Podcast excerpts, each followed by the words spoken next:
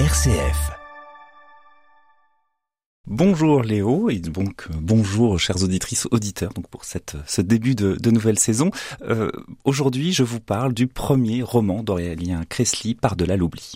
Le livre s'ouvre à la date du 12 décembre 1941 quand René Blum, directeur de théâtre, croix de guerre et frère du célèbre homme politique du Front populaire, est arrêté pour être interné au camp de Compiègne. La raison de cette arrestation est assez simple, il est juif.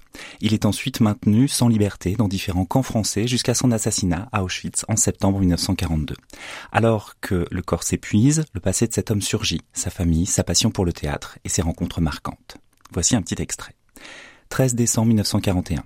Au travers des petits carreaux de la grande fenêtre en bois, la lumière pénétrait, formant sur le sol une mosaïque de feu, comme une frontière avec l'enfer. Les yeux fermés, le corps recroquevillé, René ne dormait plus depuis longtemps. Le sommeil était peut-être venu pendant ces longues heures de froid et de solitude. Il ne s'en souvenait pas. Il demeurait immobile, silencieux, allongé à même le sol, sur la paille éparpillée comme tous les autres hommes autour de lui. Ouvrir les yeux, c'était admettre. C'était reconnaître qu'il ne s'agissait pas d'illusions formées au cœur de la nuit que la lumière du jour délivrait. Cet extrait décrit l'un des premiers jours d'internement de René Blum dans le camp de Compiègne. Aurélien Cressley, l'auteur, raconte la vie, l'œuvre et la fin tragique d'un homme de 63 ans en cette année 1941.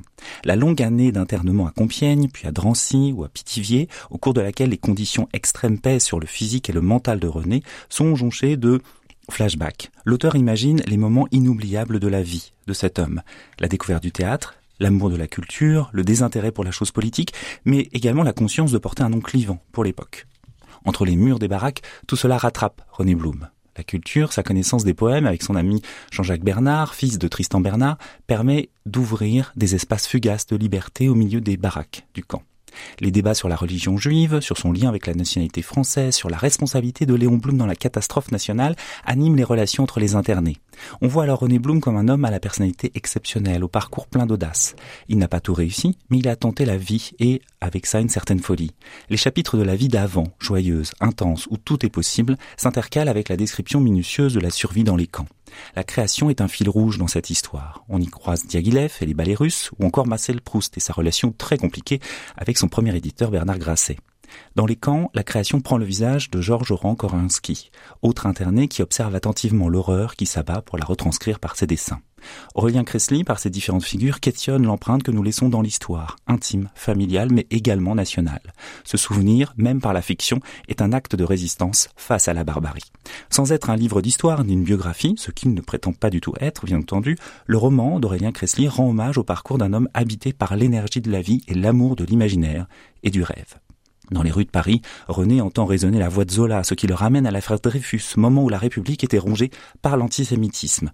Dans les camps, à l'annonce des noms appelés par pour les départs de convois, René imagine Lévy, qui se cache derrière ses patronymes condamnés à disparaître. Ces moments, finement écrits, prolongent une passion de René Blum, le théâtre. On pourrait le définir ainsi, un espace qui prend vie et se nourrit des mots prononcés. Pour les vivants qui traversent ces espaces, ce n'est pas anodin.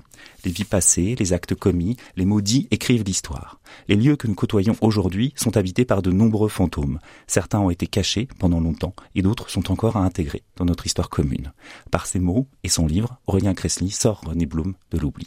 Je vous recommande donc très fortement le premier roman d'Aurélien Cressley, Par de l'oubli, publié par Gallimard au prix de 18,50 euros.